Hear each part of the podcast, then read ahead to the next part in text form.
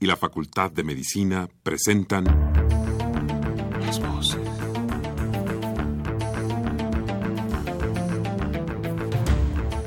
Voces. Las voces. Las voces. Voces. Las voces de la salud.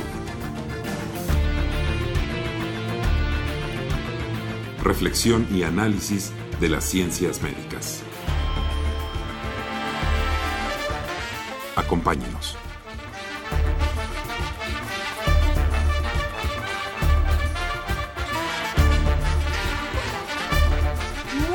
Tardes, mis queridos amigos. Es un placer estar aquí con ustedes en este espacio radiofónico y en nuestro programa Las Voces de la Salud. Y ya saben, mis queridos amigos, en donde la Facultad de Medicina de la Universidad Nacional Autónoma de México y Radio UNAM tienen el agrado de invitarlos a que nos acompañen en esta hora en Las Voces de la Salud. Yo soy la doctora Guadalupe Ponciano Rodríguez, feliz de estar aquí con ustedes en este jueves con mucho viento, en esta cabina de Radio UNAM. Y el tema del día de hoy creo que va muy ad hoc con este viento, ¿verdad? Y el riesgo que podría representar. Y es precisamente qué es la comunicación de riesgos. Y para tratar este tema, pues tenemos aquí bienvenida a la maestra Ana Rosa Moreno Sánchez. Bienvenida, Ani. Muchas gracias. Y bueno, mis queridos amigos, como siempre, los queremos invitar a que participen en este su programa, que aprovechen que está aquí con nosotros la maestra Ana Rosa Moreno y que se comuniquen, que nos pregunten, que nos comenten del tema que estamos hablando el día de hoy. Y para eso tenemos dos líneas telefónicas. Si usted tiene ya lápiz, pluma o papel, mire, es el 55 36 89 89, le 55 36 89 89 con dos líneas. Y también si nos está escuchando en el interior de la República, pues también queremos que participe puesto que tenemos un teléfono LADA sin costo es el 01800 505 2688, lo repito, 01800 505 2688. Ya saben, amigos, este es un programa hecho para ustedes y nos encanta que participe.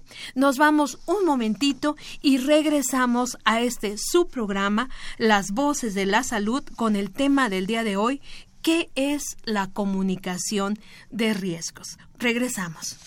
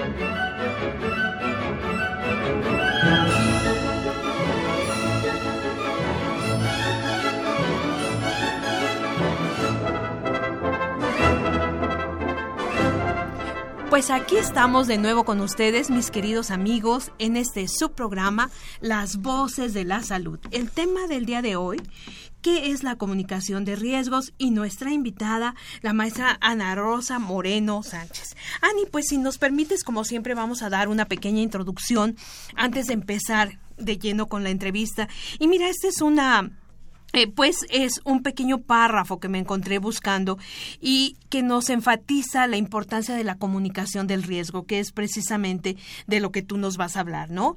Mira, dice, en los últimos cinco años hemos tenido grandes éxitos en el control de los brotes epidémicos. Sin embargo, apenas recientemente hemos comprendido que la comunicación es un elemento tan necesario para el control de las epidemias como son los análisis de laboratorio o la misma epidemiología, ¿no? Creo que enfatiza muy bien la importancia de la comunicación del riesgo a la población. Y bueno, precisamente de esto nos vas a hablar tú el día de hoy. Y bueno, como siempre empezamos pues eh, ubicando un poquito los conceptos, ¿no? Para que nuestros radioescuchas vayan poco a poco pues adentrándose en el tema. Y empezaríamos aquí, por ejemplo, con el término de riesgo. ¿Qué representa? ¿Cuál es el significado de riesgo? Eh, bueno, eh, en español usualmente se utiliza igual la palabra riesgo a peligro. Y hay una diferencia. Entonces, cuando nosotros hablamos de peligro, por ejemplo, podemos decir, bueno, tengo la población A y la población B. La población A se inunda cada cinco años, la población B se inunda cada 20 años. Y entonces decimos, bueno, ¿cuál es el peligro y cuál es el riesgo? Entonces, el peligro en sí es el hecho, es el fenómeno, que es la inundación. La inundación. Y entonces, el peligro es el mismo para A y para B, pero el riesgo es diferente. El riesgo de A, que se inunda cada cinco años, es cuatro veces más que el riesgo de B, que se inunda cada 20 años. Entonces, cuando estamos hablando de riesgo, en general estamos hablando de probabilidades. Entonces, eso es muy importante que quede acotado, ¿no? Para que la gente sepa que muchas veces queremos hablar de probabilidades, pero desde el punto de vista científico podemos no tener toda la información precisa para hablar de esa probabilidad. Sin embargo, eso no quiere decir que no podamos comunicar riesgos o que no podamos comunicar peligros. Y aquí tenemos también un problema. No es lo mismo informar que comunicar. Que comunicar, claro. O sea, lo que estamos haciendo en este momento es informar pero el momento que se abran los micrófonos y lleguen las preguntas y podamos dar las respuestas, nos estamos comunicando. Comunicando, claro. entonces, la comunicación implica siempre que la información se manda a una audiencia esa audiencia la escucha, la procesa de alguna manera y regresa ese procesamiento a la persona o al grupo que en un momento dado dio la información. Entonces, esa es la comunicación. Y sí, es, y sí quiero que quede muy claro, porque la mayoría de las veces simplemente se da la información. Ajá. Entonces, en comunicación de riesgos es muy importante que sea un proceso de comunicación para cuando nosotros informamos a poblaciones de riesgos, sepamos qué pasa con ellos, si tienen miedo, si tienen dudas, si son indiferentes, o sea, toda una serie de aspectos que necesitamos saber de la propia población que recibe la información para tener certeza que lo que le estamos diciendo va a proteger su salud. Claro, eso es importantísimo. Entonces tiene que haber una retroalimentación, ¿no? Es decir, tú das la, la información, como ahorita estamos hablando con nuestro radio escuchas, pero necesitas saber, pues, cómo está percibiendo ¿no? La, la población que percibe de tu mensaje, ¿no? Entonces, y aquí, bueno, Ani, entonces quedamos, ya un riesgo es eh, la probabilidad, ¿no? De que ocurra, en este caso, con el ejemplo que nos pusiste, la inundación, ¿no? Que es el peligro. Pero bueno, es lo mismo un riesgo real que un riesgo percibido, porque bueno, volviendo a tu ejemplo de las dos poblaciones, evidentemente la población A que se inunda con más frecuencia, probablemente esta población esté más sensible de alguna manera, ¿no? A la, al riesgo. En cambio, la población B probablemente, pues cada 20 años, ¿no? Este, la percepción del riesgo va a ser, va a ser distinta. ¿Cuál sería la diferencia entonces entre el riesgo real y el riesgo que, que te está percibiendo este grupo? Bueno, en comunicación de, de, riesgos decimos los riesgos que matan a las personas y los riesgos que las alarman son completamente diferentes. Y en tu caso tienes un ejemplo porque trabajas tabaquismo, ¿sí? Sí. O sea, el tabaquismo, que el, el, tabaquismo que es un riesgo altísimo, ajá, para la persona que fuma no le alarma porque si la, le alarmara no lo haría, no lo haría o lo dejaría de hacer, ¿no? Entonces, esto tiene que ver con las cuestiones de percepción. Y las cuestiones de percepción eh, son muy delicadas porque en un momento dado hay toda una serie de variables que hace que una persona perciba un riesgo o no lo perciba. O no lo perciba. Eh, educación, eh, por ejemplo, las mujeres, ¿no? Por cuestiones de género somos mucho más eh, vulnerables a los problemas de ambientales o de salud y entonces nuestra percepción es mucho más alta. Este, cuestiones, por ejemplo, si es un riesgo familiar o no, eh, o sea, que la persona lo conozca, este, qué tan catastrófico puede ser, o si, por ejemplo, es un problema que afecta a poblaciones vulnerables de niños, de embarazados, o sea, hay toda una serie de cuestiones sociales, de cuestiones ambientales que hace que una persona tenga una percepción de riesgo eh, en particular. Por ejemplo, nosotros que vivimos en una zona en donde hay temblores, ¿no? Donde hay sismos, tenemos una, eh, una percepción muy diferente de un sismo que una población que en su vida ha sufrido un sismo. Exactamente. Entonces va a también depender de la propia experiencia. Entonces estas percepciones es muy importante que nosotros las conozcamos para hacer precisamente esta comunicación de riesgos. Y una cosa fundamental, nosotros podemos decir, yo informo sobre un riesgo. Y esa es una información dura, Sí, dura quiero decir que científica. Es científica, ¿no? Con datos, claro, con pero como nosotros tratamos con la percepción de la gente, nosotros tenemos que usar no la inteligencia que se mide por IQ, sino la inteligencia emocional porque estamos acercándonos a poblaciones que pueden ser ya frágiles desde el punto de vista en que a lo mejor sufrieron un accidente ambiental, pueden ser poblaciones que tengan temores porque los riesgos afectan a sus niños. Y cuando hablamos de, de aspectos emocionales o de preocupaciones, es importantísimo para la comunicación de riesgos que nosotros consideremos esto porque no somos un medio de comunicación nada más que pues, pone una cortinilla en televisión y da una información. Claro. No, nosotros tenemos que acercarnos a las poblaciones que están siendo sujetas de riesgo por una determinada exposición, sea física, sea química, sea biológica, y física puede ser la inundación, un deslizamiento de tierra, un volcán, este, un volcán, este, un incendio forestal, este, química que puede ser exposición a diferentes productos químicos y biológica que pueden ser agentes biológicos que causen, por ejemplo, este, enfermedades de, que causen pandemias o epidemias. Y qué interesante, ¿no, Ani? ¿Cómo, ¿Cómo puede entonces matizar una gran cantidad de variables esta percepción del riesgo que tienen las personas? ¿no? Ahorita que estábamos platicando, eh, por ejemplo, eh, me, me, imaginé cuando te, tuvimos todos los problemas con el Popocatépetl, por ejemplo, ¿no? De las eh, personas que viven en las zonas aledañas, evidentemente la percepción de riesgo debe ser distinta a la que tenemos nosotros como habitantes, ¿no? Que vivimos más de la ciudad, que vivimos pues más alejados y como tú dices, el volcán puede perjudicar de manera importante sus sembradíos, ¿no? Sus animales, sus casas, picándose, ¿no? Este, en las diferentes zonas y con los diferentes riesgos, ¿no? Y de hecho, qué bueno que sacas este ejemplo porque eh, las comunidades que viven alrededor del, del Popocatépetl tienen una relación espiritual con Don Goyo. Sí, claro. Entonces, ahí la es distinta, claro, totalmente. Entonces, la cuestión antropológica matiza su percepción y su relación con Don Goyo. Entonces, ¿cómo a esas comunidades se les trabaja para que se den cuenta que Don Goyo sí, porque así le llaman sí, cariñosamente, sí, es Don Goyo, este, puede en un momento dado salirse de un cierto control y representar un riesgo y tener que evacuar.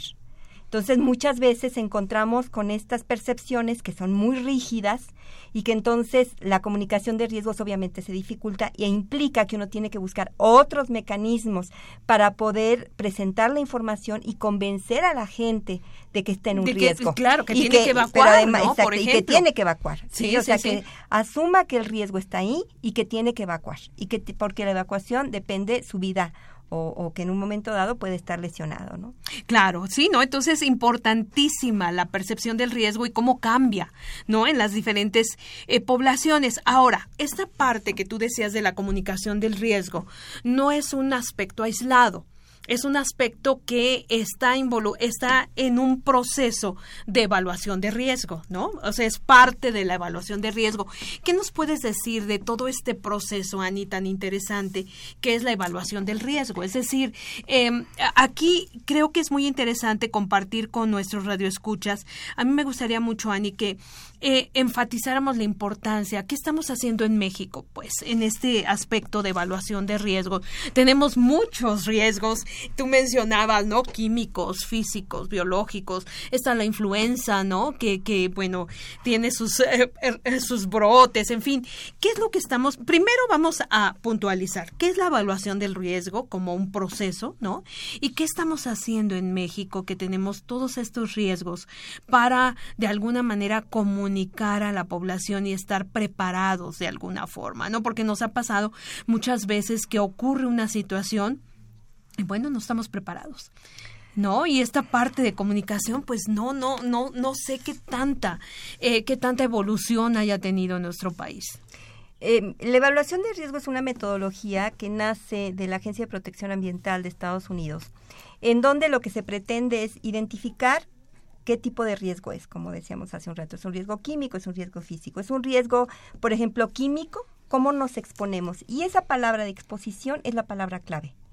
O sea, porque mientras nosotros no estemos expuestos a una sustancia, a un agente químico, un agente biológico, a un no, humo, a un polvo, ¿no? No tenemos ningún problema. Claro. Entonces tenemos que saber de qué se trata, conocer si la persona o grupo de personas se exponen a un determinado compuesto, a una determinada situación, y eso implica de qué manera. Ajá, ¿cómo pueden es el contacto, ¿no? Pueden respirarlo, pueden ingerirlo, puede entrar en contacto con mucosas, puede entrar en contacto con la piel, o sea, hay toda una diversidad. Pero por otro lado, muy importante, la dosis, ¿sí? Si en Minamata, que fue un problema hace años, en, en Japón, ¿verdad? Este, eh, había una era una bahía, había una fábrica que arrojaba mercurio, pero el mercurio era el mercurio común y corriente, ¿no? Sin, sin, sin, otro tipo de sustancias. Pero cuando entraba en la cadena alimentaria de la bahía, entonces se volvía metilmercurio, que es altamente tóxico. Y eso, al entrar en la cadena alimentaria, hacía que los microorganismos se contaminaran con eh, metilmercurio hasta llegar a los peces y este y además iba aumentando, iba aumentando la, concentración, claro, porque obviamente al estar comiendo estos pequeños animalitos, ¿no? Se va este, aumentando la, se aumenta la concentración y entonces el pez, por, ejemplo, que era una, una población de pescadores minamata, este, los restos de los peces, sí, este, se quedaban en la basura y esos este, eran alimento de los gatos y los primeros que empezaron a morir y a tener problemas fueron los gatos. Los gatos. ¿Por qué? Porque como es una, un cuerpo pequeño, la dosis es menor que si es un cuerpo mayor, ¿no? Entonces, eso es lo que se llama un bioindicador, como un organismo, este, llámese planta o llámese animal, es indicador de una exposición dañina que puede después ser dañina para el ser humano, ¿no? Entonces, bueno, se evalúa la dosis y con base en esa dosis se van viendo cuáles son los efectos que pueden haber en salud. Obviamente es una metodología complicada y en México, hasta donde yo lo conozco, se han hecho estudios, por ejemplo, de eh, el arsénico, el problema de hidroarsenicismo crónico en la, comarca la lagunera, en donde el manto geológico de la zona tiene arsénico. Entonces, cuando llueve, el agua que pasa por, por, los mantos geológicos se contamina con arsénico y entonces los mantos freáticos tienen arsénico. Entonces, este, el instituto, el Sinvestab, que es del Politécnico Nacional, este, ha estado trabajando toda esta metodología. Pero como es una metodología sofisticada y cara, no es tan fácil. Muchas veces lo que hacemos en salud ambiental es traer información de otros lugares, de otras evaluaciones y tener una idea más o menos qué puede pasar en nuestro país. Entonces, lo que sí, la comunicación de riesgos tiene que hacerse por inferencia. ¿Sí? Porque no se pueden, imagínense, evaluar todas las poblaciones, todos los riesgos a los que estamos expuestos. Pero después viene la, la, parte de decir, bueno, ya sabemos que esto significa un riesgo, ¿cómo lo vamos a manejar? ¿Cómo vamos a disminuir los riesgos desde el punto de vista tecnológico, desde el punto de vista de normatividad? O sea, por ejemplo, en el caso de México, la contaminación atmosférica, bueno, vamos a tener una nueva normatividad que va a implicar que va a ser mucho más estricta las emisiones, entonces esa es una forma de manejar el riesgo. entonces, la comunicación de riesgos entra tanto en el conocimiento de que una población puede estar expuesta a un agente químico, físico, biológico, ¿sí? Y cómo el gobierno, las instituciones responsables de los riesgos van a trabajar para disminuir ese riesgo y cómo la comunidad participa. Ajá. Porque una cosa muy importante, o sea, cuando nosotros decimos comunicación de riesgos, estamos hablando de un mensaje que va a dar una institución o a lo mejor incluso en este caso puede ser hasta nosotras que trabajamos en la Facultad de Medicina y que trabajamos riesgos, este, pero también puede ser, por ejemplo, este, obviamente COFEPRIS, ¿no? que es la Comisión Federal de Protección de Riesgos Sanitarios, la responsable, o sea, hay una diversidad de lo que llamamos las fuentes, ¿no? O sea, quién origina la información, el mensaje, que es lo que queremos decir, sí, pero de forma muy importante, quién es nuestra audiencia. O sea, ¿a quién va dirigido, ese mensaje? Pensaríamos muchas veces que es la población abierta, pero también, por ejemplo, pueden ser los industriales, Sí, claro. Pueden ser el mismo gobierno. Ajá. Hace años trabajamos en comunicación de riesgos y las personas que tomaron este curso que yo di, este resultó que a la larga fueron quienes tuvieron que quitar el plomo en las gasolinas. De las gasolinas. Entonces, ahí fue las propias instituciones que tienen que manejar riesgo, quienes fueron la población blanco para convencerlos que tenían que hacer esto. Sí, sí. Entonces, esto no nada más estamos hablando de población abierta, estamos hablando de que todos somos eh, audiencias eh, eh, que pueden ser importantes. Receptoras, ¿no? De toda esa información. de la información. Pero fíjate una cosa, no receptoras. O sea, estamos hablando que cuando ya estamos en el nivel de comunicación de riesgos ahora, se vuelven un legítimo colaborador. O sea, la audiencia es un legítimo colaborador más en hacer comunicación de riesgos. Claro, sí, lo que tú decías, o sea, tú recibes el mensaje como audiencia, pero tienes una respuesta. No, tienes que, debes de tener una respuesta que puede ser, como tú mencionabas, pues, no sé, tal vez jurídica, ¿no? Haciendo normas, o en la población, ¿no? La población ya no tomando agua de tal calidad, o, etcétera, ¿no? Debe de haber una respuesta importante. Entonces aquí la comunicación, eh, Ani, nos, nos hablas de que es realmente muy importante saber a quién te vas a dirigir, ¿no? Ahorita decías, bueno, la población en general, pero igual la población en general tenemos una diversidad impresionante, ¿no? Si tú, vamos, es, es difícil decir que la población es así como, como un todo, ¿no? Dentro de la población tenemos hombres, mujeres de diferentes edades, ¿no? Con diferente, eh, pues, eh, capacidad eh, de, de, de procesar esa información debido a su historia de vida o a su educación, ¿no? En fin. Entonces, ¿cómo, cómo, o cómo se maneja la información? Información para la comunicación de riesgo? ¿Qué es lo que, qué es lo que haces? ¿Cómo elaboras tú un mensaje que sabes que va a alcanzar a la mayor cantidad de población? Por ejemplo, vamos a hablar de población. Mira, esto va a depender mucho de lo que queremos. O sea, en principio tenemos que tener claro para qué vamos a hacer la comunicación de riesgos, cuáles son los objetivos, cuáles van a ser los mensajes, qué es lo que yo quiero que la gente sepa, pero también qué es lo que la gente necesita saber o quiere saber porque a lo mejor son cosas diferentes. Sí. porque muchas veces eh, a nivel de medios de comunicación se da una información que la gente se queda con esa información. Y después tenemos que dar información para aclarar las cosas que se dijeron de una manera de bote pronto y que no se dieron cuenta del impacto. Claro. Cuando hablamos de medios de comunicación estamos hablando de toda una población y como tú acabas de decir es una población que tiene todos los matices del mundo. Sí, heterogénea. Pero por eso tenemos que tener muy claro a quién va a ir dirigido el mensaje.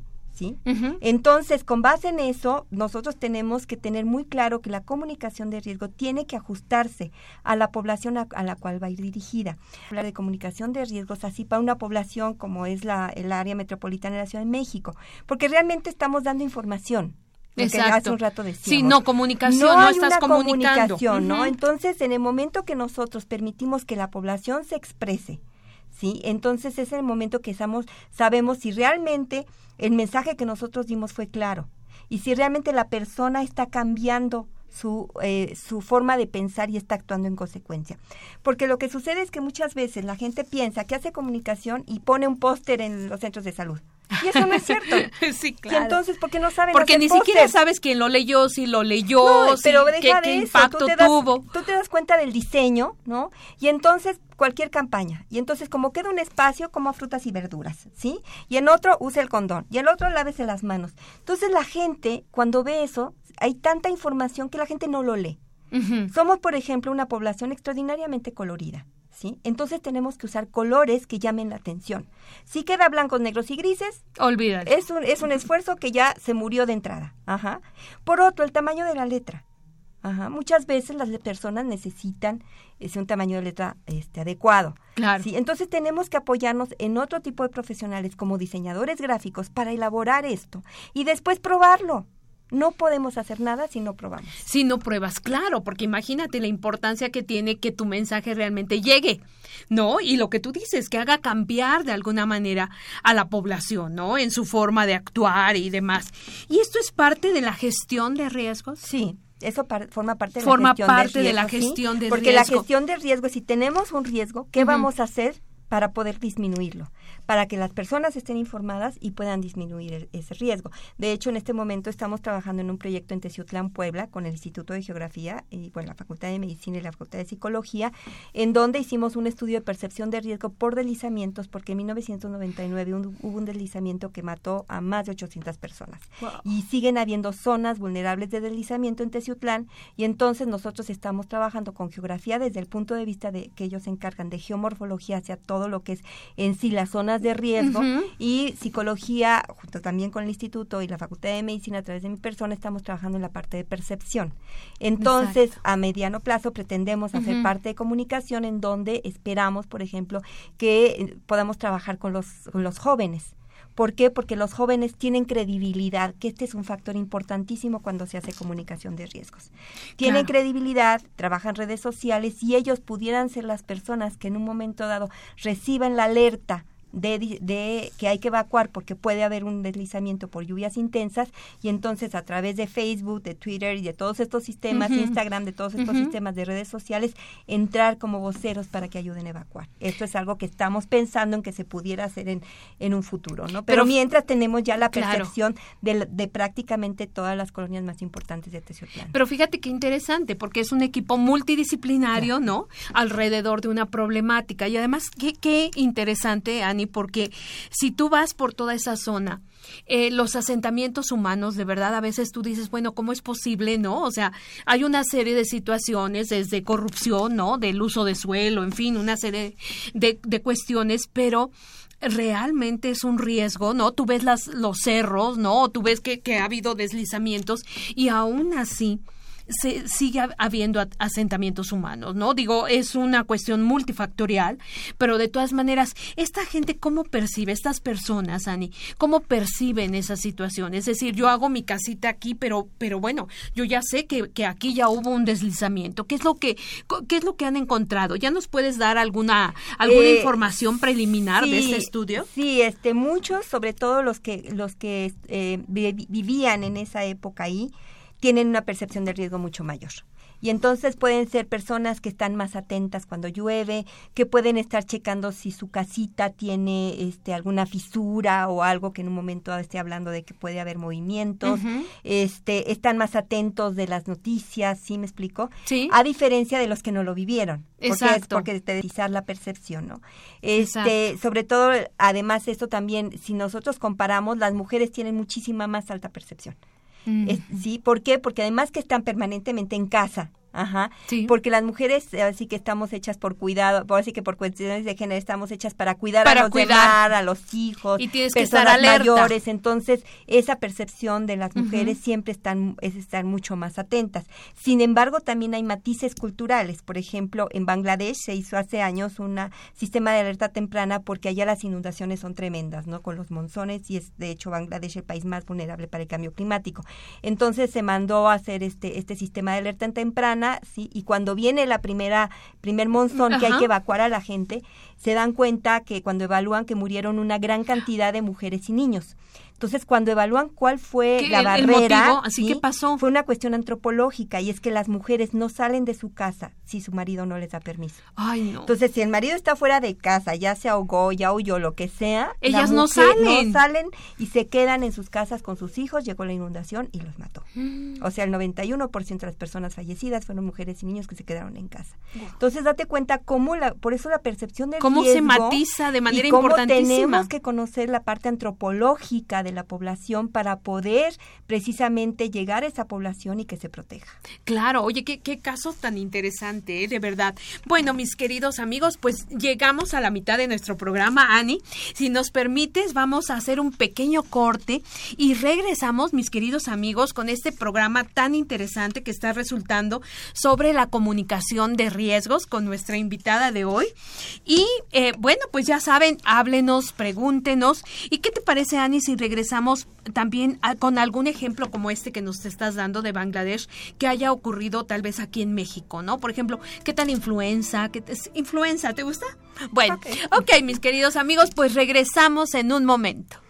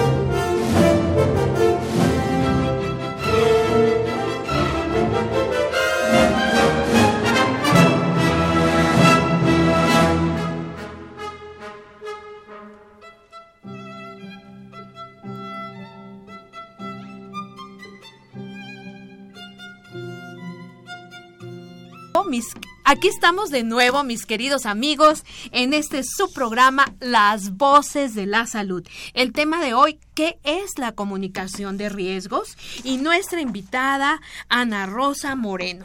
Ani, pues nos dejaste aquí muy interesados con este, pues este caso de Bangladesh que es tan dramático, ¿no? Y que bueno, enfatiza la importancia que tienen las cuestiones antropológicas y como tú decías, conocer realmente a la población a la que quieres comunicar un riesgo, ¿no? Y yo te, te pedía que nos dieras algún ejemplo, ¿no? Yo estaba recordando un poco eh, esta cuestión de la influenza, te decía que a mí no me tocó en México, yo había salido a un congreso en Dinamarca y entonces empezamos ahí los mexicanos a ver las eh, la información en CNN, las entrevistas, ¿no? Algunos funcionarios de salud y bueno, no sabes, yo estaba angustiadísima porque eh, lo que tú dices nos estaban diciendo de un un riesgo biológico importante importantísimo, ¿no? Aparte que no se sabía en ese momento realmente qué tipo de, virus de la influenza era, en fin. Y bueno, aquí te entiendo perfectamente la importancia de la comunicación, porque en muchas ocasiones eh, los periodistas, por ejemplo, ¿no? Dan una serie de cifras, etcétera, que no te tranquilizan, sino todo lo contrario, ¿no? Estás tú, eh, percibes ese riesgo de una manera distinta sobre todo cuando te digo, yo no estaba aquí en México, pero, pero veía todo y yo decía, bueno, esto ya acabó a México, ¿no? Por la información que nos estaban dando en diferentes cadenas y diferentes medios de comunicación. ¿Qué nos puedes decir de, de, esta, de esta situación, Ani? Que tú también viviste muy bien. Este. Mira, yo creo que esta, este análisis podría tener varias vertientes, ¿no? Pero bueno, entremos de que fue una comunicación en crisis. La comunicación en crisis es totalmente diferente a lo que se dice una comunicación normal, ¿no? O sea, en donde hay una exposición crónica. Eh, era una eh, comunicación en crisis con un agente biológico desconocido. Desconocido, exacto. Entonces, obviamente, eso es adicional a la crisis. Hubiera sido una crisis de, no sé, este X, ¿no? Este, bueno, eh, las condiciones son otras. Entonces, eso por un lado.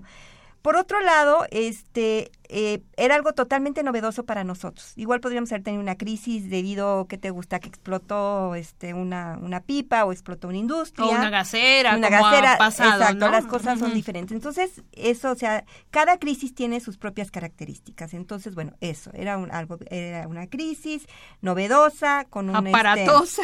aparatosa. Y entonces, realmente... Eh, pues yo creo que sí había, como muchas veces sucede cuando las cosas son nuevas, pues una gran inexperiencia, ¿no? Entonces, esa inexperiencia se, me, se empezó a mostrar y además algo que tuvo que ver y que tiene que ver desafortunadamente con nuestras instituciones, no estoy diciendo nada que sea nuevo, es que pues hay una inmensa incredibilidad, no hay confianza, ¿no?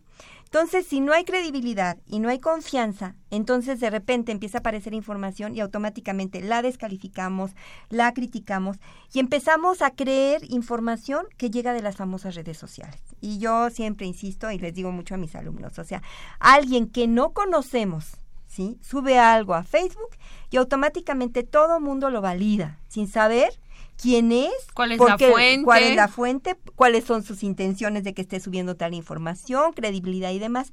Sin embargo, alguien que sabemos que tiene una trayectoria profesional, que tiene conocimiento y demás, eso le desconocemos porque nos da una información que no queremos aceptar.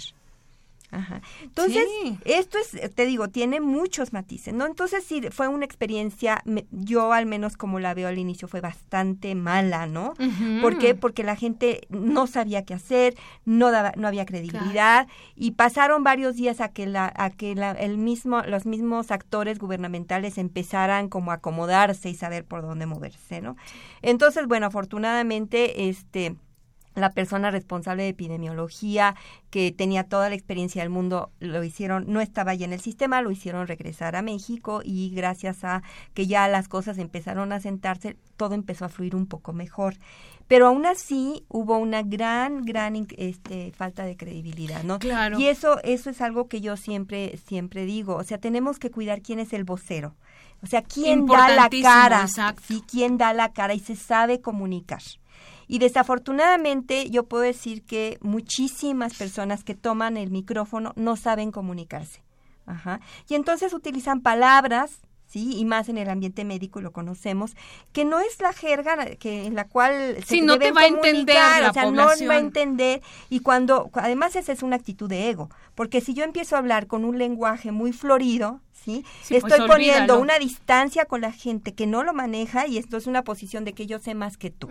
Ajá, y eso rompe la comunicación. Exacto. Entonces tenemos que capacitar al vocero de tal manera que sea una persona creíble, que sea una persona que tenga una trayectoria, o sea, que haya un soporte académico, académico de respeto, de respeto, de, reconocimiento, y, y también una persona, fíjate, muy importante, que en algún momento dado sea capaz de decir, no sé. O me equivoqué. O me equivoqué. O me equivoqué. O me equivoqué. No, la verdad. ¿Sí? ¿Por qué? Porque sobre todo en las crisis no podemos tener toda la información a la mano.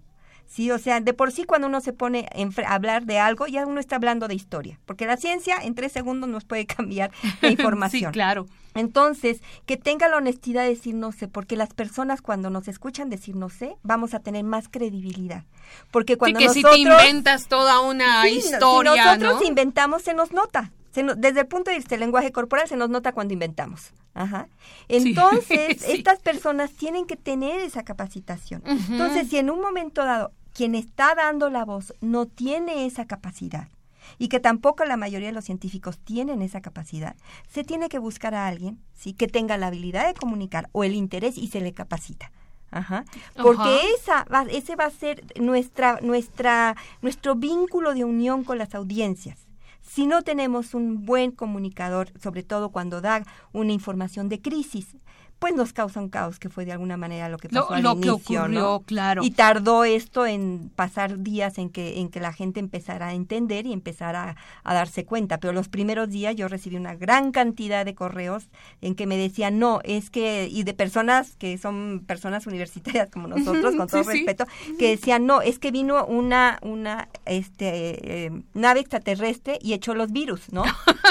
o fueron o fue el, el gobierno secreto ¿sí me explico? Sí, sí, cosas Dios mío, tremendas, ¿no? Pero ¿por qué? Porque no hay credibilidad y entonces se van a, a, rumores absurdos, pero eso es lo que creen y eso es lo que no podemos permitir en claro, una Ani, y qué bueno que tú mencionas esto en un medio como Radio UNAM, porque definitivamente, bueno, lo que tú decías de las redes sociales en donde te encuentras eh, en ocasiones cada información terrible, como tú dices, no sabemos la fuente, no sabemos quién la puso, pero la gente la cree. ¿No? Y entonces esto creo que es algo que tenemos que tomar en consideración y realmente, eh, desde tu punto de vista, ¿y qué necesitaba la población? En ese momento. En, ese momento. Bueno, en principio, mira, cuando hay crisis, usualmente lo que la gente quiere es que es dejarle tranquila de que el gobierno, sí, porque el gobierno viene a ser desde el punto de vista simbólico nuestro padre, ¿no? Está tomando las acciones correctas. Ok. Está haciendo algo y lo está haciendo bien. Y lo está comunicando. Ok. ¿Sí? Eso es lo que en un momento dado tranquiliza a la gente. O sea, puede aceptar que hay una crisis, pero si no sabemos qué, estás, qué, qué están haciendo para contender con la crisis, eso te genera mucha ansiedad, claro, genera mucha pánico incluso, ¿no? Por supuesto, porque además, este, una cosa muy importante, la gente en primer lugar se preocupa por ellos mismos, en segundo lugar por sus hijos, su familia. Entonces, siempre debe estar dirigida esa información a ellos, o sea, como ellos se protegen o como sus hijos se protegen, ¿sí? O sea, ¿por qué? Porque es, es el ámbito cercano y donde él tiene o ella tiene en un momento dado la injerencia directa. ¿No? Y ellos son los que van a tranquilizar sí, después es lo que tú puedes controlar, ¿no? Y eso te da tranquilidad de alguna forma. Entonces, eso es lo que el gobierno siempre tiene que decir. O sea, sí reconocemos que estamos en una crisis, pero estamos haciendo esto. O sea, desde el punto de vista de laboratorios estamos averiguando cuál es el agente, ¿sí? Estamos abasteciéndonos de todo lo que se necesita, antivirales, etcétera. estamos viendo, estamos este, fortaleciendo todos los sistemas de emergencia para que las personas... ¿Sí me explico? o sea, se está fortaleciendo todo el sistema de respuesta para proteger la salud de la gente. Entonces, eso es lo, eso es lo que el Pero además te lo informan y te lo informa alguien coherente, ¿no? Sí, porque, sí, porque si te quedas diciendo, no, pues ayer hubo 500 muertos, hoy hay 600, ah, no me equivoqué, hay 350. Se me olvidaron 100. Eh, sí, entonces, obviamente, este, obviamente, pues lo que se está mostrando es que hay un poco de caos en la información. Entonces tú no puedes, y tú mira, y doy un ejemplo muy claro de cuando las Torres Gemelas, ¿no? Cuando las Torres Gemelas, Giuliani, que era el, el, el, este, alcalde, de, Nueva, York. era el único que daba información y daba dos conferencias de prensa al, día. Y se escogía este qué medio eh, norteamericano el que era el que iba a preguntar y ese medio se dedicaba a pasárselo a todos los demás entonces había él estaba vestido con un, un traje oscuro una camisa blanca una corbata oscura atrás era un espacio, una pared blanca y había nada más un reloj muy austero, muy sencillo que daba la hora. Y entonces uno de los de los este, periodistas le pregunta, ¿cuánta gente ha muerto? Una pregunta dificilísima. Si decía un número, pues ¿en qué se basaba? Si no decía no sé, automáticamente decía, ¿y cuándo vas a ver? ¿Cómo es posible que no sepa si usted está a cargo? es el alcalde, ¿no? ¿no?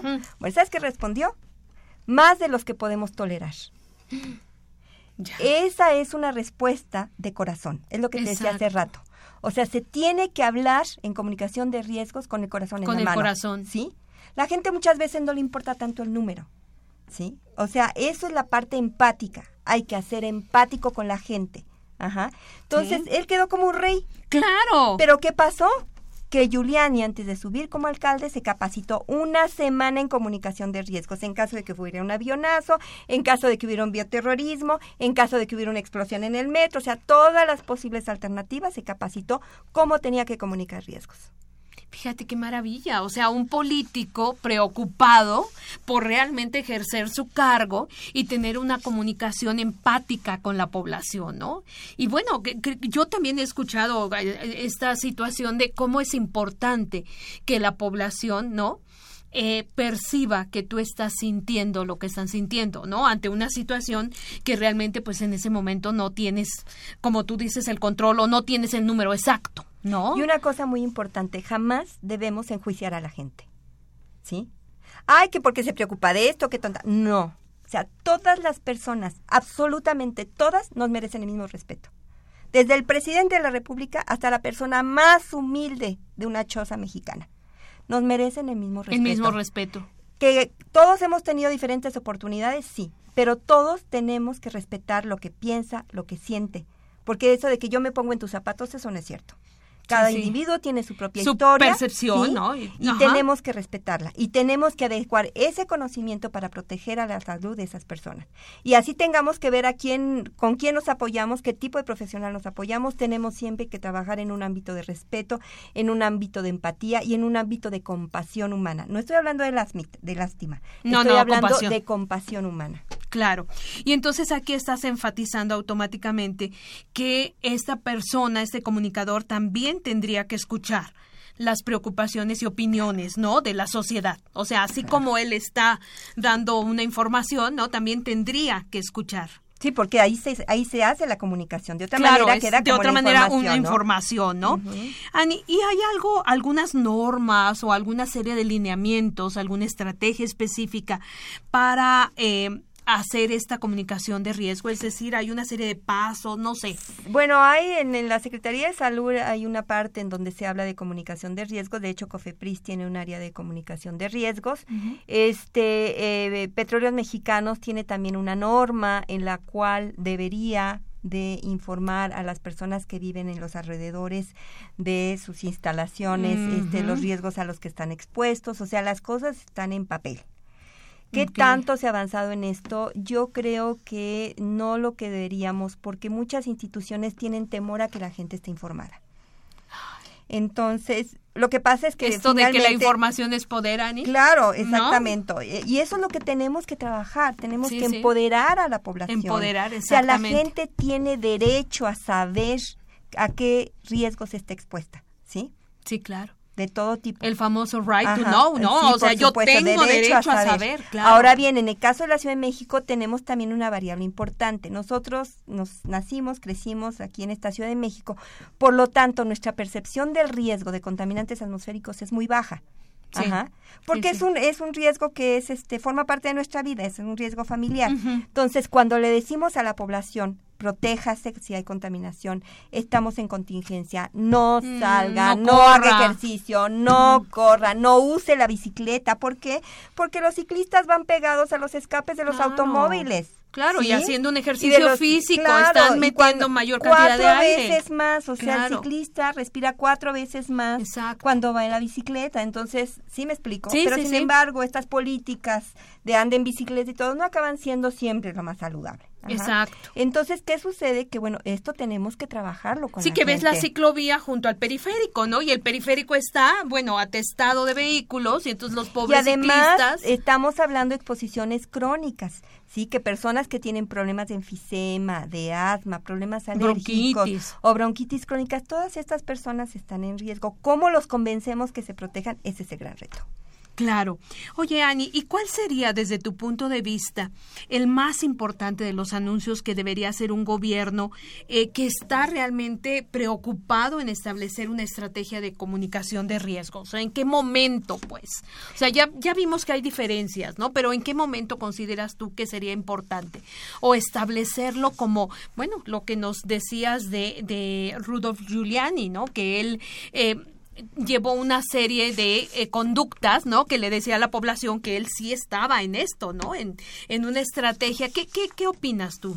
Mira, yo creo que va a depender, como te, te decía hace un rato, de este cuál es el mensaje que queremos, ¿sí? Va a depender de eso, pero también va a depender de forma muy importante eh, la credibilidad. O sea, no podemos trabajar comunicación de riesgo si no tenemos eh, voceros creíbles. Exacto. Tenemos que recuperar, ojalá se pudiera la confianza en las personas que están a cargo de nuestra seguridad, de nuestra salud, del medio ambiente, ¿no? Porque bueno, este muchos de estos riesgos son ambientales, pero aquí también es importante que el sector salud aprenda a vincularse con otros sectores, y que siempre es un mensaje que doy a mis alumnos, ¿sí?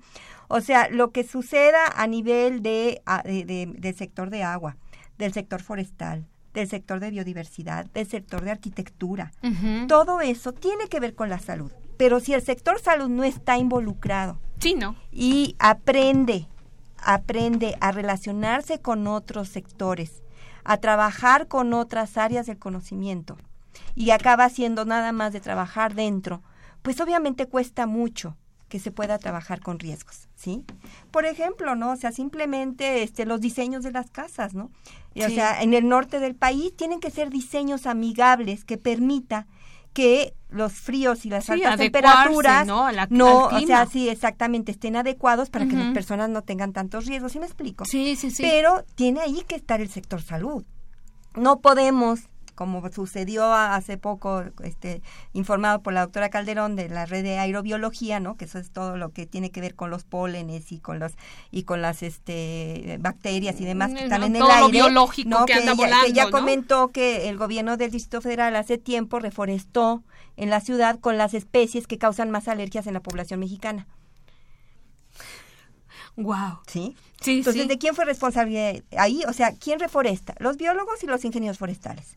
Ellos se preocupan que el arbolito tenga las condiciones para crecer y fortalecerse. Sí, que sobreviva en un ambiente como el de la ciudad, ¿no? Y entonces no saben de acuerdo a, temperatura, a humedad, a suelo, pues estos arbolitos se dan, sí, nada más que son los que causan alergias.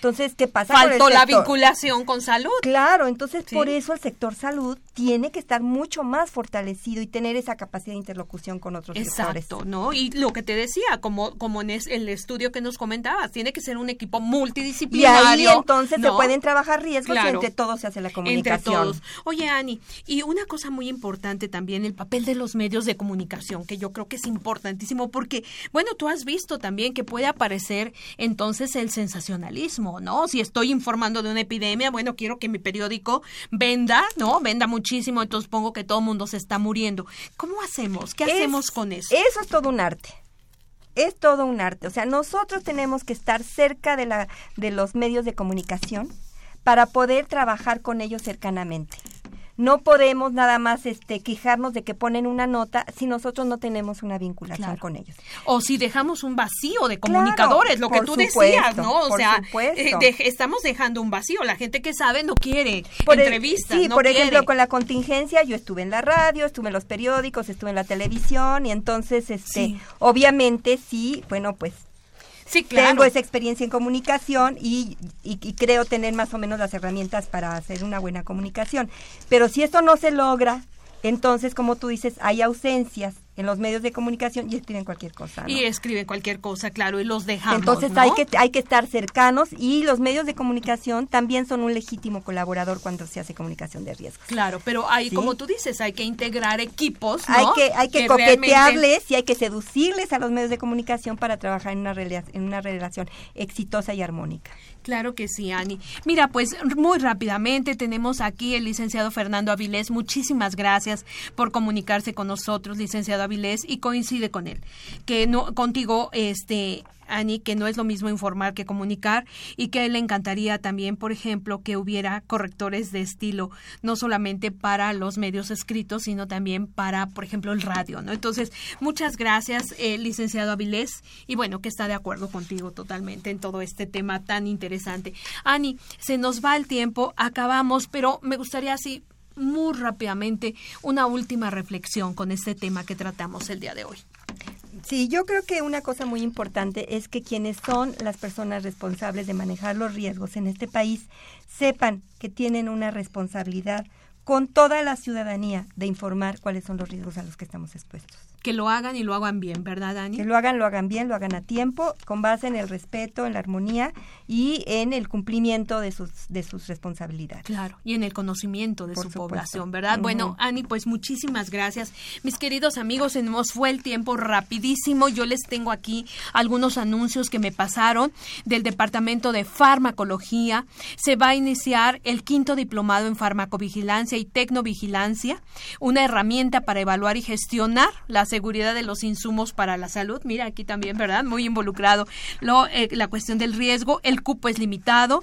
Quien quiera más información, por favor, en el Departamento de Farmacología, en la Facultad de Medicina, edificio de planta baja, en nuestra ciudad universitaria. El cupo es limitado, amigos, así que bueno, es importante ver esto. Y también tenemos dos anuncios del Palacio de la Escuela de Medicina, en donde les invitamos a la inauguración de la exposición Dualidades es eh, el día de hoy, jueves 16 a las 12 horas, o sea, ya fue, en la botica del Palacio, pero la muestra, amigos, que creo que vale la pena, va a estar abierta hasta el mes de abril.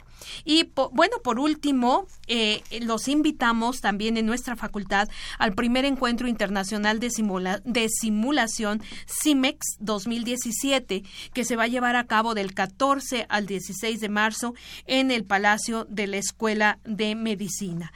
Eh, aquí tenemos una página www.cimex.unam.mx y bueno, en el, la, la información del Palacio de la Escuela de Medicina se puede realizar con la señorita Mónica Espinosa al teléfono 56 23 31 23. Les repito, 56 23 31 23, por si están interesados en todas estas muestras plásticas. Y bueno, mis queridos amigos, se nos acabó el tiempo, el tema muy interesante. Muchas gracias, Ani. Ya saben que esta fue una coproducción de la Facultad de Medicina y Radio UNAM. A nombre del doctor Germán Fajardo Dolci, director de la Facultad de Medicina, y de quienes hacemos posible este programa en la producción y realización, como siempre, la licenciada Leonora González Cueto Bencomo y la licenciada Erika Alamilla Santos. En los controles, Socorro Montes. En la conducción el día de hoy, la doctora Guadalupe Ponciano Rodríguez, feliz de haber compartido este espacio radiofónico con ustedes y recordándoles como siempre que tienen una cita con nosotros aquí todos los jueves en Radio UNAM a las 12 del día en este su programa Las Voces de la Salud. Que tengan una excelente semana y bueno, pues ya saben, nos estaremos escuchando el próximo jueves. Radio UNAM y la Facultad de Medicina presentaron Las voces.